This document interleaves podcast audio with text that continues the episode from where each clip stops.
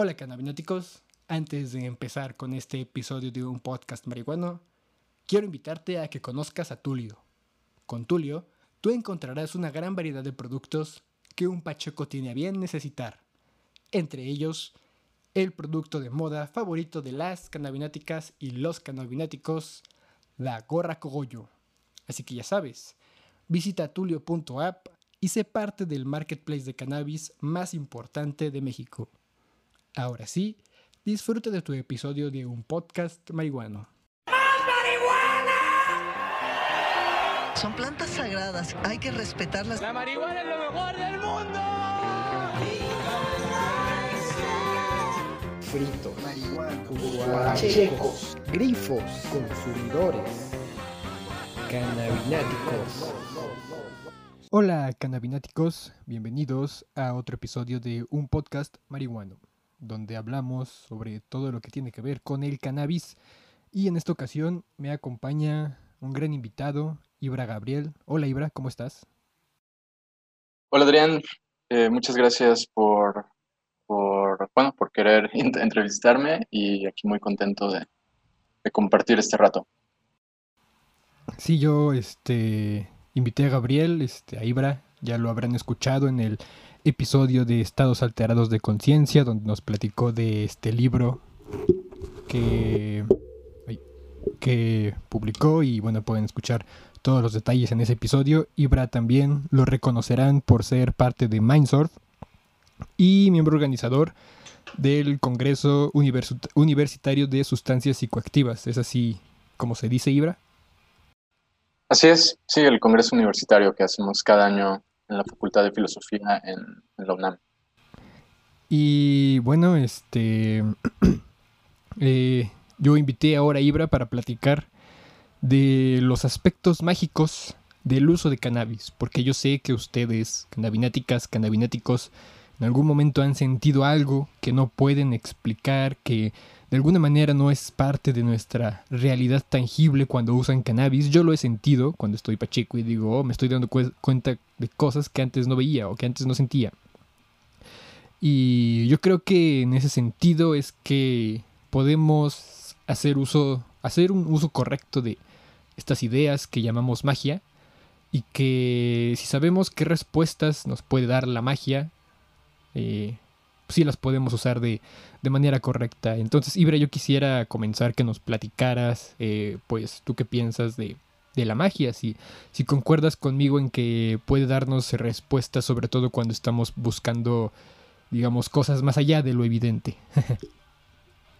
Eh, sí, totalmente. De hecho, eh, más que buscar cosas, o sea, es cuando, cuando tenemos este deseo de encontrarlas, o sea, mucho tiempo tenemos un deseo como de buscar cosas, información, respuestas y pareciera que no llegan, ¿no? Pero en el, en el momento en el que nos damos cuenta de que quizá inconscientemente hemos estado buscando en lugar de, de encontrar, a partir de ahí empiezan a aparecer pues toda una serie de fenómenos súper extraños para nosotros los occidentales, digamos, eh, crecidos en una cultura pues materialista, ¿no? Como es la cultura de nuestros tiempos, eh, empiezan a aparecer todos estos fenómenos que, que contravienen lo que estamos acostumbrados a, a, a- percibir e interpretar de la, de la realidad. Por eso, por eso me parece muy eh, importante que, que hayas dado lugar en, tu podcast a- al tema de la magia, porque normalmente cuando hablamos de cannabis hablamos de eh, sus, bueno, hoy en día se habla mucho pues de los potenciales médico-terapéuticos que puede tener, no sé, por ejemplo, el CBD o de las cualidades que tiene el cannabis como para acelerar los procesos creativos. Todas estas cosas las encontramos en Internet, ¿no? Las encontramos en blogs, en, en- en páginas, eh, eh, en colectivos como precisamente como cannabináticos, eh, gente que se dedica a- al activismo, a la investigación, a la difusión de, de- de estas temáticas, pero siempre bajo el eje em, que los occidentales entendemos. Y, es- y eso está bien, ¿no? O sea, ese eje es eh, particularmente todo lo que tiene que ver con la ciencia, ¿no? Con las explicaciones lógicas, racionales, que pueden ser, digamos, consensadas, ¿no? Con, con investigaciones académicas, etcétera. Pero el tema de la magia eh, eh, permanece muy al margen de todo esto, sencillamente no porque no haya un interés de las personas que, que usan el cannabis como para acercarse a estos temas, sino porque ni siquiera nosotros eh, tenemos muy en claro qué es la magia, ¿no? O sea, tú entras a, a foros o a grupos de Facebook que supuestamente van sobre magia y esoterismo y realmente lo que ves es, bueno, lo que yo he visto es, es espantoso, o sea, no, no existe la noción de por dónde comenzar cuando quieres interesarte en este tema, no sabes por dónde iniciar, eh, no sabes qué es lo que se puede hacer y qué es lo que no se puede hacer. Entonces es muy, muy fácil extraviarse en estos temas, ¿no? Es, es muy fácil que, que las personas piensen que la magia se trata como de eh, prender un incienso y hacer una especie como de ritual y listo, y ahí se magia. Y pues no, la magia es un proceso muy, muy complejo, tanto que, que se encuentra ligado a los orígenes mismos de la, de la mente humana. O sea, el, el, arte cavernario, eh, los registros eh, arqueológicos, todo lo que nos habla como de la primera etapa de la humanidad, siempre está ligado a temas mágicos, a temas chamánicos, pero pues desde la mente occidental esto se ve en una clase de antropología o en una clase de historia y ya, pero nunca se profundiza en, la aplicación de esto, simplemente porque pues nos hemos desconectado de, de la noción principal de la magia, que es pues básicamente la capacidad de los seres humanos para transformar la, la realidad en mayor o menor grado. Sí, me gusta que hayas usado la palabra consensuar. Yo creo que cuando hablamos de cannabis y sobre todo ahorita que queremos transformar este, muchas estigmas y preconcepciones, pues nos valemos de la ciencia y de todo lo que nos da el plano material para de alguna forma validarnos, ¿no? Validar nuestro conocimiento y decirle a la gente como, como esta victoria que se sintió cuando la OMS reconoció que el cannabis es una droga con potenciales médicos, ¿no? Es como de, miren, les decíamos, estamos en lo correcto. Y yo creo que del otro lado, la magia más bien nos puede dar herramientas, pero digamos en un plano más individual. Ahí no, no, no es tanto como digamos, probar las cosas hacia afuera, sino yo diría más bien como que probar las cosas hacia adentro es más algo que te puede enriquecer a ti como en tu experiencia individual y que Ahí se me fue la idea.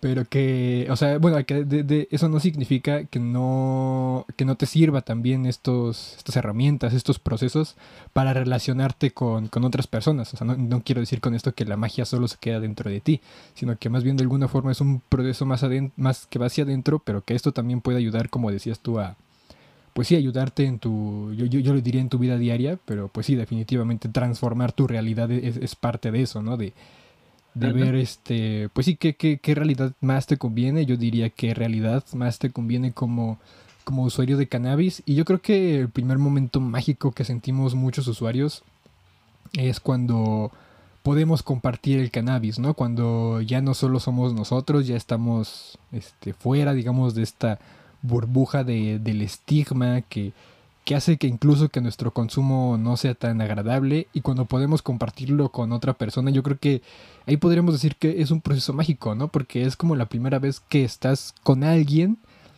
que puede este concordar o que puede estar de acuerdo contigo en que está sintiendo aquello que no es parte de la realidad tangible, no sé si si me expliqué bien, pero pero no sé si tú este estarías de acuerdo en que hay una parte esta de conectar con otras personas que que es mágico, sobre todo cuando hay un uso y cuando ambos pueden acceder al mismo tiempo a un estado similar de conciencia.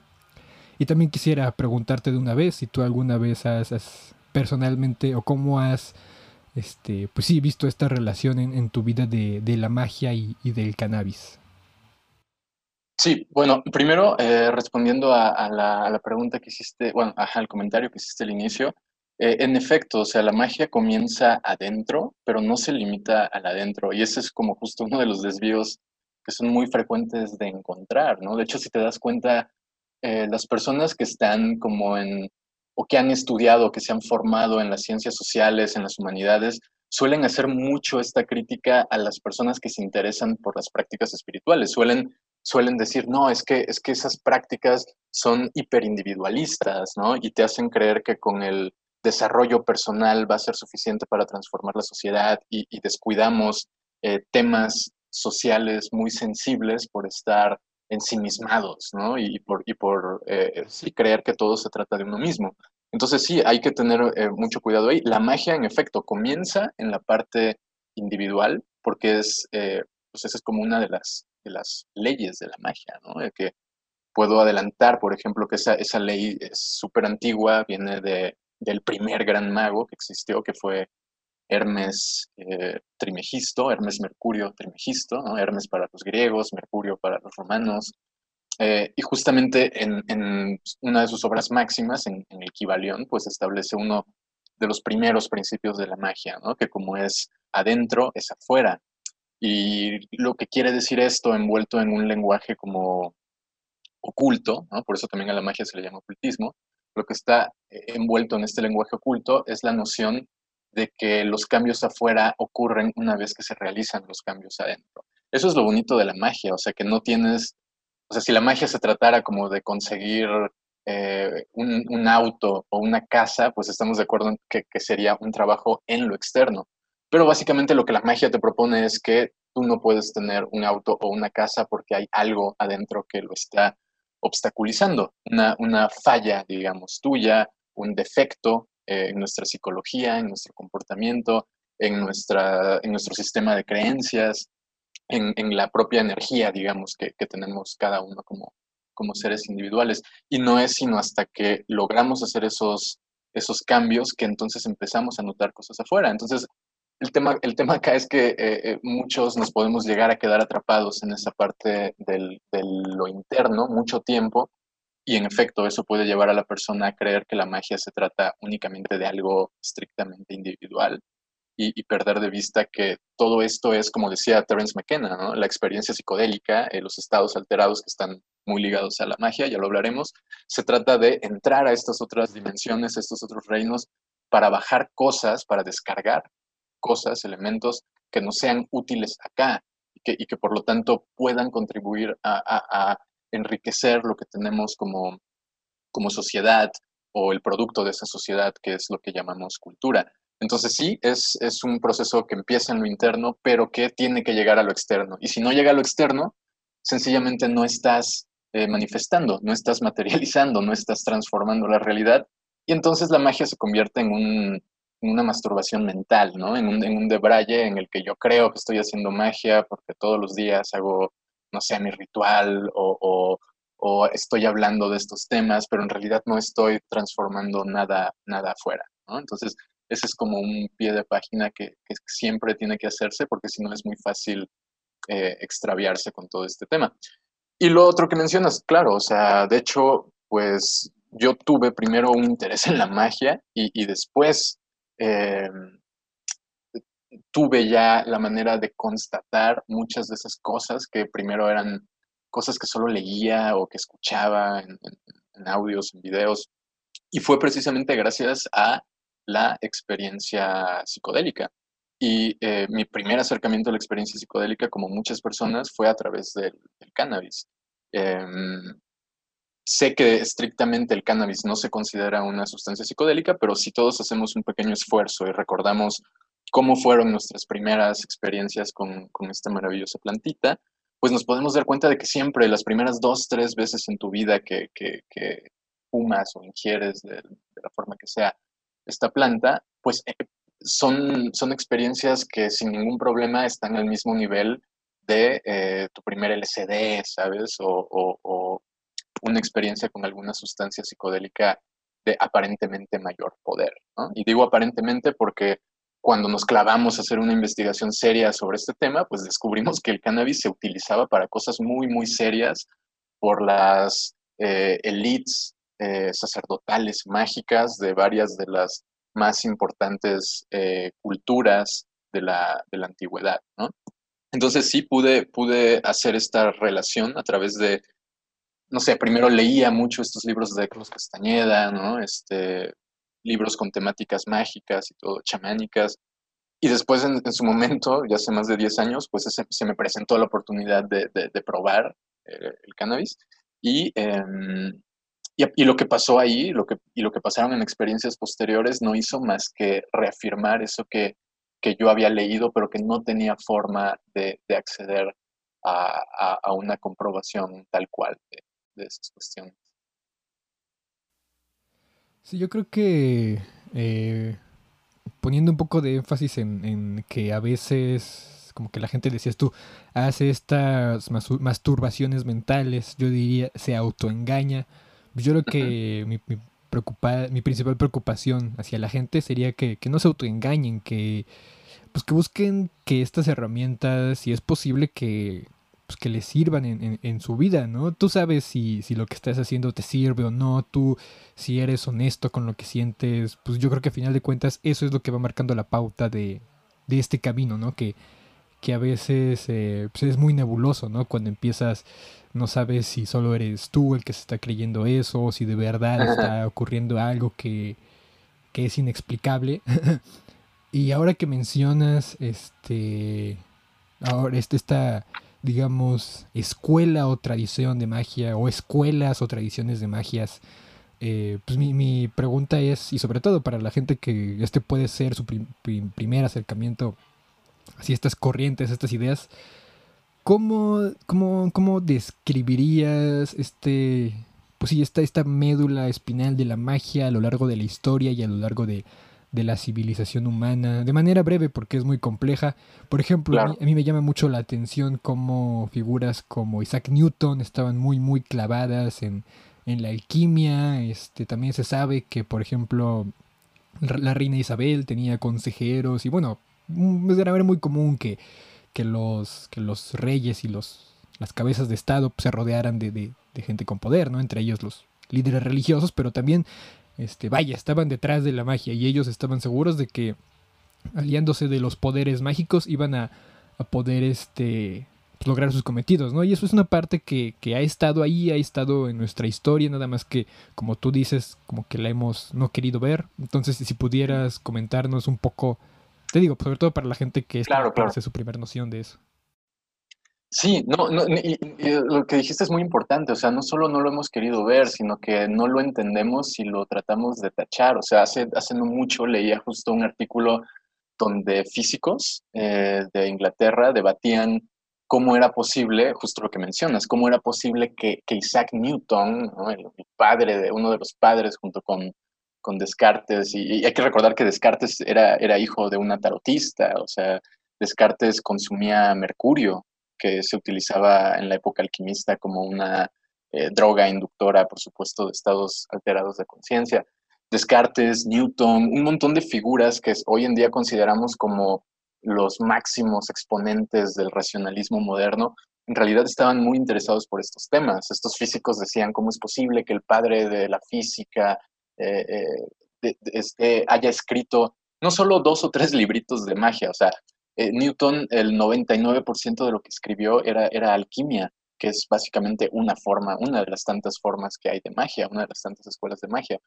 Y en realidad cuando tú lees, por ejemplo, los escritos que, dejó, me parece que era Bacon, eh, con respecto a, Isaac Newton, eh, ahí puedes leer que, por ejemplo, todo el esfuerzo que hace Newton de explicar la gravedad, por ejemplo, a partir de fórmulas matemáticas, no era más que una retraducción, digamos, de lo que él ya había escrito en, terminología mágica, ocultista, en este caso precisamente, eh, más precisamente alquimista, Entonces, realmente los padres de la ciencia eh, fueron también eh, grandes exponentes y practicantes de la magia. Entonces, digamos que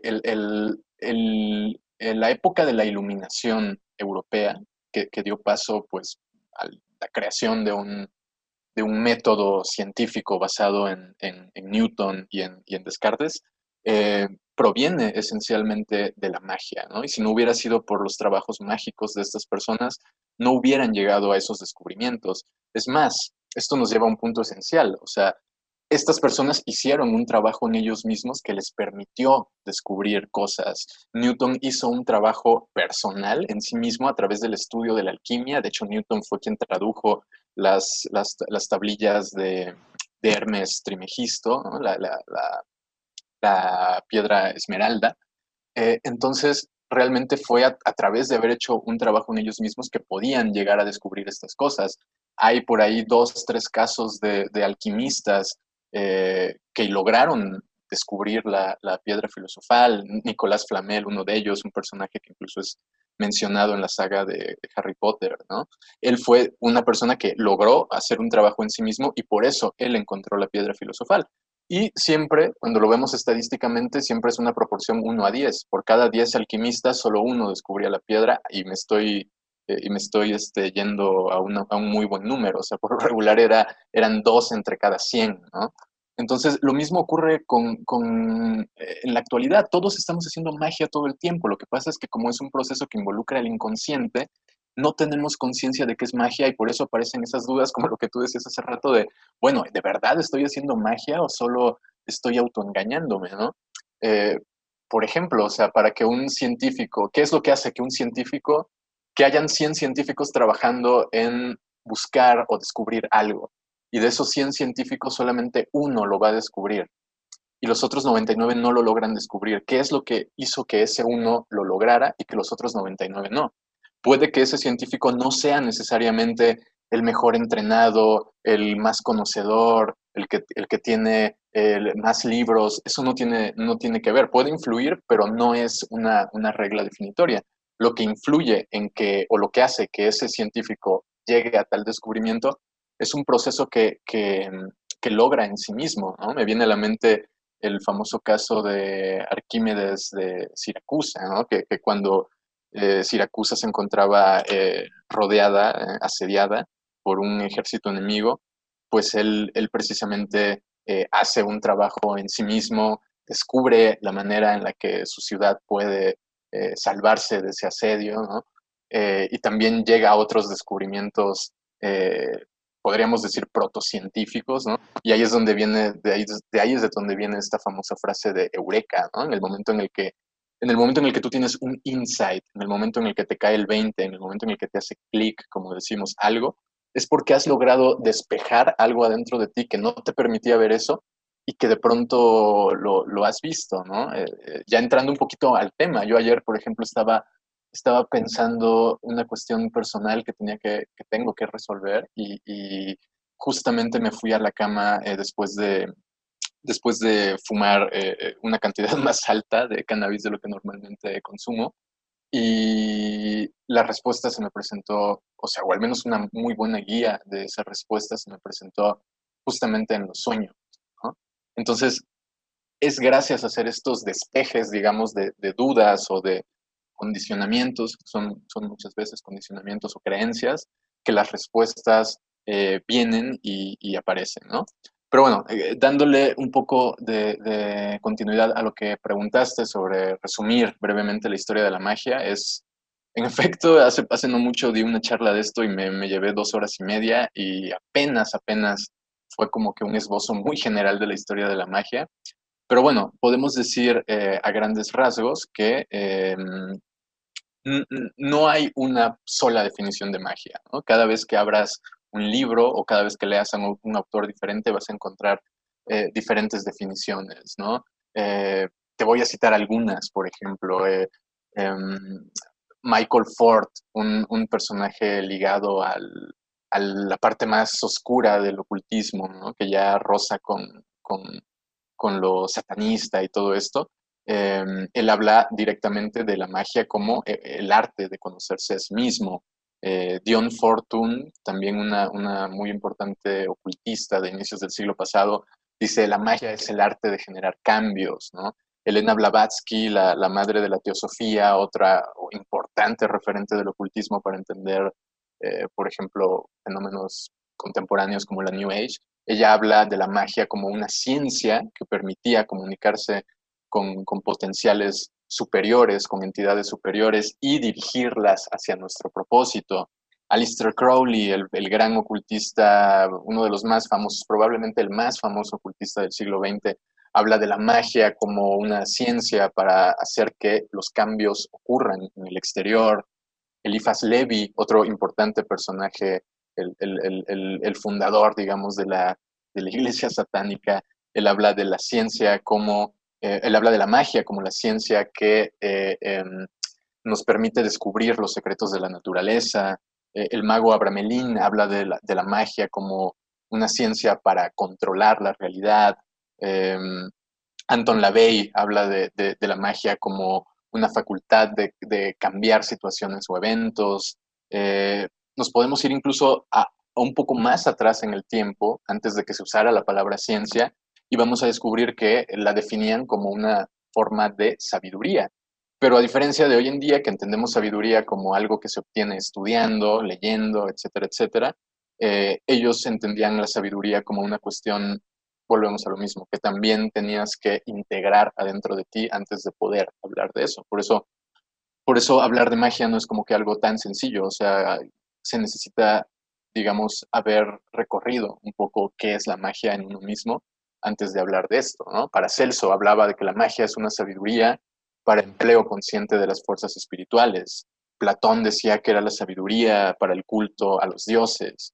John Dee, que era precisamente el consejero de la reina Isabel, de quien antes hablaste, definía a la magia como la sabiduría para alcanzar el orden y la armonía. Entonces, mi punto con todo esto es que hay infinidad de, de definiciones, pero si las observamos cuidadosamente y nos fijamos qué es lo que todas esas definiciones tienen en común, pues encontramos mi manera más simple de definirla, que es directamente eh, la capacidad de eh, transformar la realidad. Tanto si buscas cambiar situaciones, como si buscas comunicarte con potencias superiores, como si buscas conocer los secretos de la naturaleza, o como si buscas alcanzar el orden y la armonía, al final de lo que estamos hablando es de transformar, de hacer que algo que no estaba de pronto esté, o algo que no quieres que esté de pronto pueda, pueda, pueda estar. Entonces, em, la magia siempre se enfoca directamente en la capacidad de transformar la, realidad, ¿no?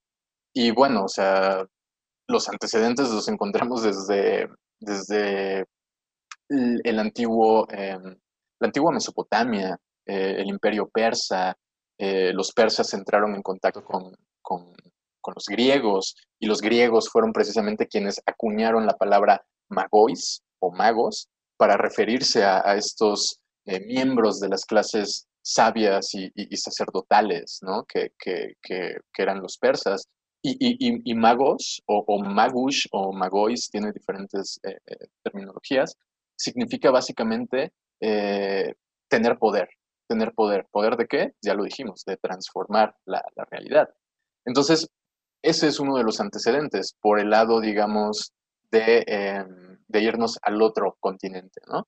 Pero si volteamos a ver un poco las cosas que tenemos más cerca de, nuestra realidad y de nuestra concepción del mundo, pues no hace falta irnos hasta Persia o hasta Grecia, o sea, solo hay que voltear a ver eh, las montañas y los desiertos de, muchas veces de nuestro propio país, de México, para darnos cuenta que aún perdura una de estas formas ancestrales de conocimiento mágico, que es la que llamamos de manera genérica chamanismo, ¿no? Eso, eh, eso, Ibra, es este a donde quiero llevar este nuevo punto en la discusión, porque así como has, así como señalaste, pues, eh, y a mí lo que más me parece es que de alguna forma la, la magia no ha, no ha desaparecido, ¿no? En este en este eh, recorrido breve y que podría ser mucho más extenso, pues vemos que hay, este, aquí perdura, ¿no? Como decías, este, por ejemplo, tan solo la, la figura de Alistair Crowley que forma parte de la portada del Sgt. Peppers, de una, una portada icónica de los Beatles. Y bueno, podría pensar en muchísimas otras referencias, este, como tú decías, este, esta referencia a Nicolás Flamel en, la ficción de Harry Potter. Eh, yo, lo vería como la, resistencia de la magia, como la... No sé, es este, este deseo de, no morir, de no ser opacado por este mundo material que, que ahorita está, predominando. Y eh, sería como la, pregunta que te haría, ¿no? Ahorita, ¿dónde tú crees que existe la magia? Yo creo que ahorita la magia existe, como te decía, este, perdura en, la, en las ficciones, como esta de, de Harry Potter, ¿no? que a mí no me gusta mucho, pero estoy seguro de que mucha gente que cuando está en contacto con algo que tiene que ver con Harry Potter siente la magia, ¿no? Y no tiene que ser la magia que dice el libro, es otro tipo de magia. Y cuando escuchas, cuando escuchas música, también estoy seguro de que hay gente que, que dice, ah, estoy, seguro de que aquí hay magia, ¿no? O cuando pinta, cuando ve arte, cuando ve películas. Yo, yo creo que ahorita ahí está la magia, pero estoy seguro de que a lo mejor tú tienes idea, otras ideas de dónde más puede, puede ahorita estar la magia. Eh, como tú decías, en, los sueños, en la, exploración con el uso de sustancias. ¿Qué, ¿Qué, otras ideas te vienen a la mente? Sí, o sea, justo lo que mencionas eh, es muy importante. O sea, la magia nunca se fue, la magia siempre ha estado acá. Lo que pasa es que mientras más se ha acentuado esta idea occidental de una realidad eh, que puede ser explicada únicamente, no quiere decir que no sea válido, pero el problema es pensar que únicamente puede ser explicada a través de la ciencia, pues entonces la magia empieza cada vez a buscar cuáles son los recovecos más oscuros, ¿no? Eh, la esquina de, la recámara, ¿no? Para esconderse y para tratar de eh, mantenerse en contacto con la gente. Un ejemplo de esto es, por ejemplo, también Star Wars, ¿no? La figura de los Jedi en Star Wars es esencialmente la figura del mago, solo que nuestra cultura moderna necesita tanto de eh, la, aparatosidad visual que transformamos estos magos en personas que pelean con espadas con espadas de luz y todo lo que tanto nos gusta, ¿no? Como la acción, el combate, todo esto. Pero la magia se sigue, sigue escondiendo ahí. Además de todo lo que ya mencionaste, por ejemplo, la música, que volvemos a lo mismo, si, si vamos al chamanismo, los chamanes utilizaban, ¿qué, ¿qué eran los elementos que utilizaban para hacer su magia, digamos? Utilizaban por lo regular una sustancia amplificadora de la conciencia o una técnica amplificadora de la conciencia, que podía ser, por ejemplo, el uso de tambores, el ayuno, el baile, en fin, toda, toda una, una gama de posibilidades. Y cuando tú haces ayuno, pues segregas ciertos químicos a nivel interno que van a provocar que empieces a percibir la realidad de forma distinta. Entonces, tanto si hablamos de estas técnicas, tambores, etcétera, música, como si hablamos de los huicholes utilizando peyote, o los amazónicos utilizando ayahuasca, o los mazatecas utilizando hongos y los en realidad estamos hablando de eh, moléculas entrando en contacto con, ciertos receptores en el cerebro que, te permiten percibir la realidad de forma distinta. Entonces, ahí están todos esos, esos elementos. Hoy en día siguen estando ahí. Cuando tú ah, lees o escuchas una entrevista con un músico muy bueno y escuchas o aprendes acerca de su proceso creativo, ¿qué es lo que te va a decir? Yo eh, eh, trato de entrar, dice el artista, en un estado de relajación o en un estado que le llaman el flow state, esos estados en donde estás trabajando y nada te puede distraer, y de pronto, ¡pum!, canalizo la canción. O me voy a la cama y tengo un sueño con la canción.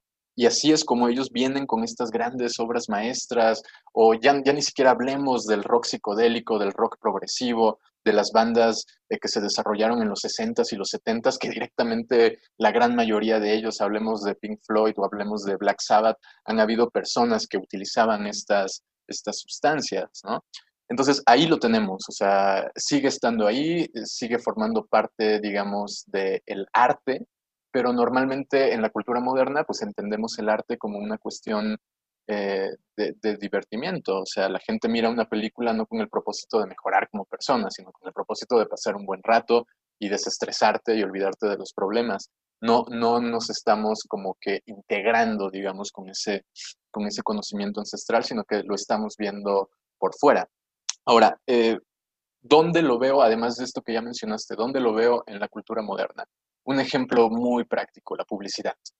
La publicidad es una muestra perfecta de cómo puedes transformar la realidad juntando palabras, poniendo colores y agregando imágenes. Tú juntas caracteres, imágenes, colores y, auto y esto se sabe, o sea, cualquier persona que haya tomado un curso de publicidad o un curso de marketing tiene nociones eh, los vendedores de las agencias de carros tienen, eh, aprenden ciertos tips para lograr convencer y persuadir a la persona. los diseñadores gráficos saben que, por ejemplo, si juntas el color rojo con el color amarillo, se, se genera una percepción que puede llevar a la persona a desarrollar hambre.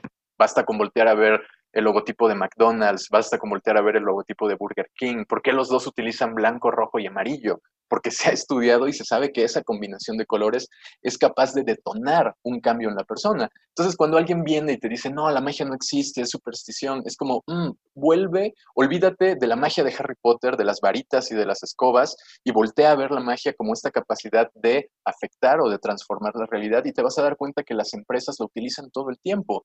Lo utilizan en los logotipos, lo utilizan en los slogans, lo utilizan en los jingles que utilizan para musicalizar su, su contenido publicitario. de hecho, Alan Moore, hay un, hay un documental buenísimo de Alan Moore en YouTube que se llama, creo que se llama The Mind of Alan Moore, si, si no recuerdo mal, eh, donde justo, eh, pues él directamente dice lo que estoy mencionando, o sea que, que para él la magia se encuentra directamente ligada al, a la publicidad y que los publicistas de hoy en día son lo más cercano a los chamanes. Los chamanes en la antigüedad eran quienes a través de los sueños y de estas técnicas extáticas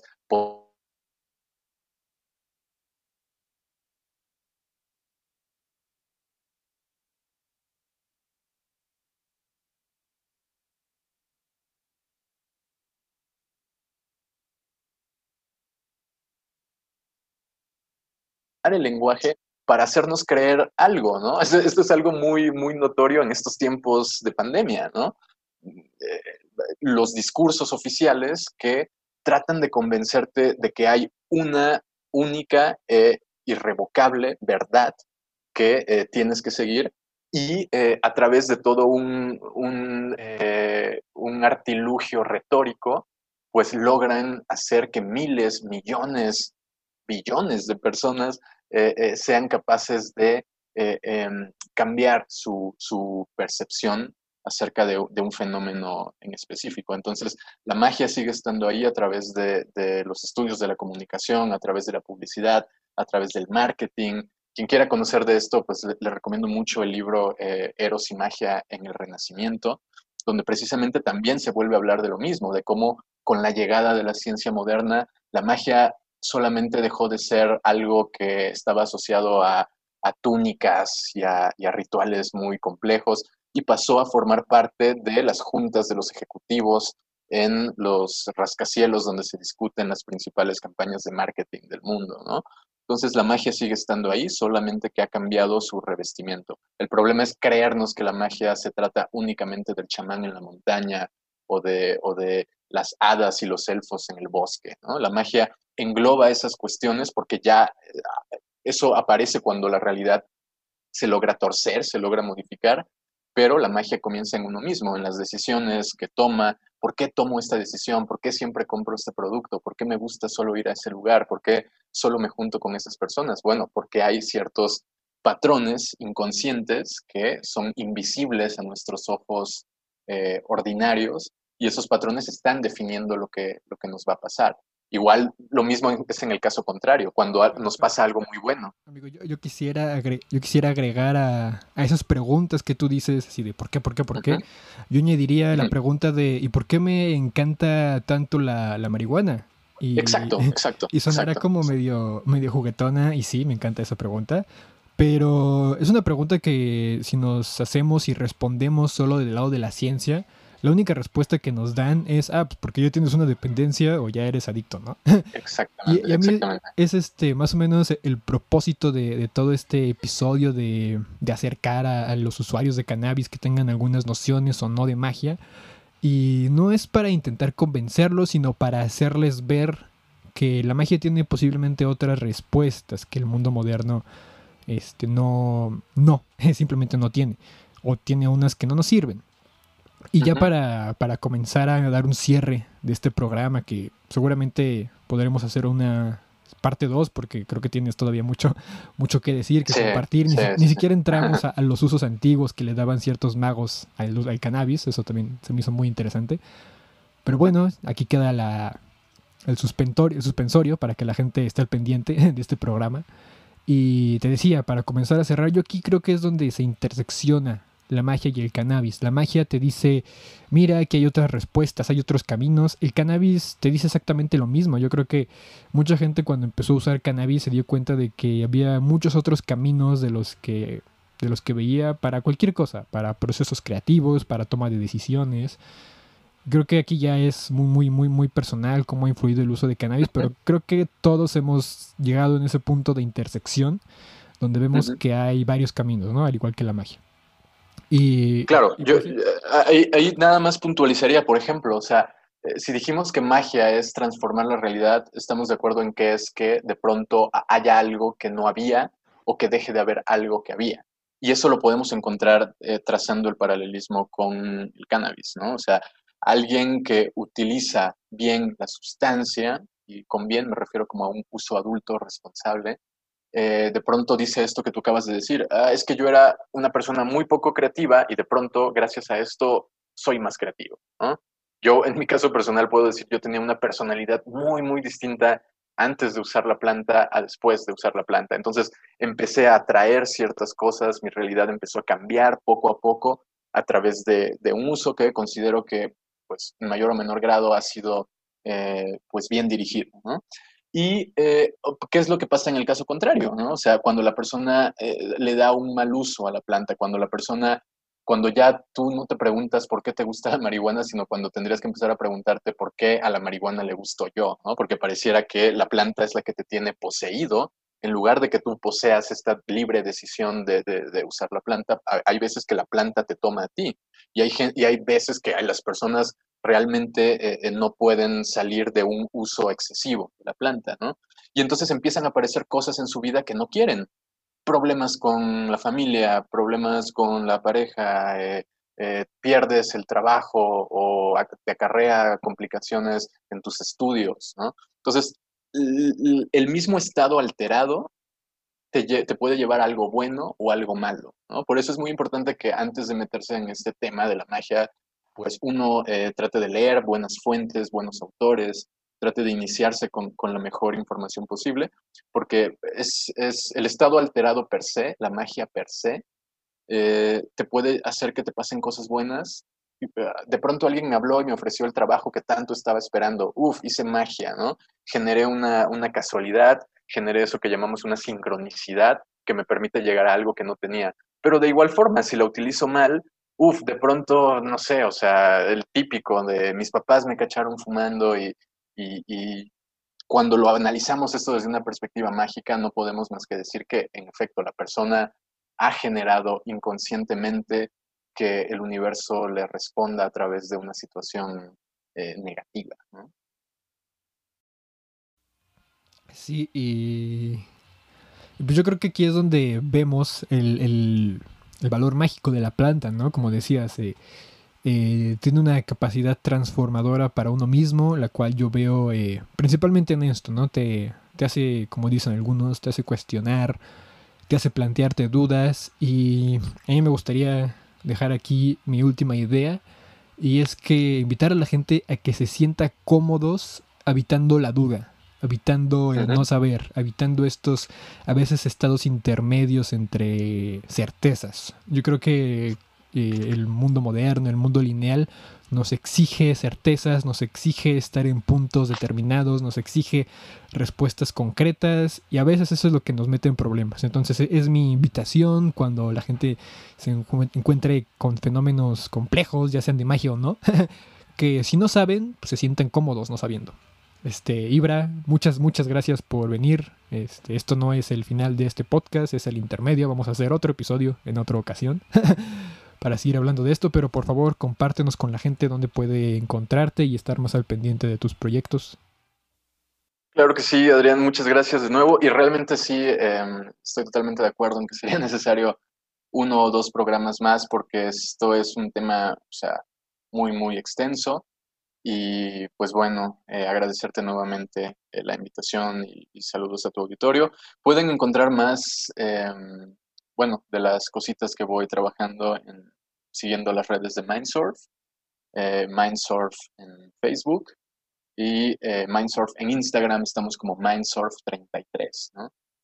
también tenemos un podcast, bueno, dos podcasts en realidad, donde hacemos pues entrevistas con académicos, con investigadores, todo lo relacionado con, con estos estados de conciencia. Y eh, bueno, cualquier también otra consulta eh, pueden escribirme a ibra, i b r a s y n t h arroba gmail.com, arroba gmail.com o por las redes de Mindsurf, igual en Facebook me encuentran como Ibra Gabriel pues ahí está, canabináticos, canabináticas, sigan a Ibra si es que tienen interés de más temas de magia y estados alterados de conciencia. Les aseguro que el contenido de Mindsoft les va a gustar si les interesan estos temas. Eh, y pues nada, que tengan una, unos toques muy, muy mágicos, que sigan disfrutando el amor por la planta amiga y nos escuchamos.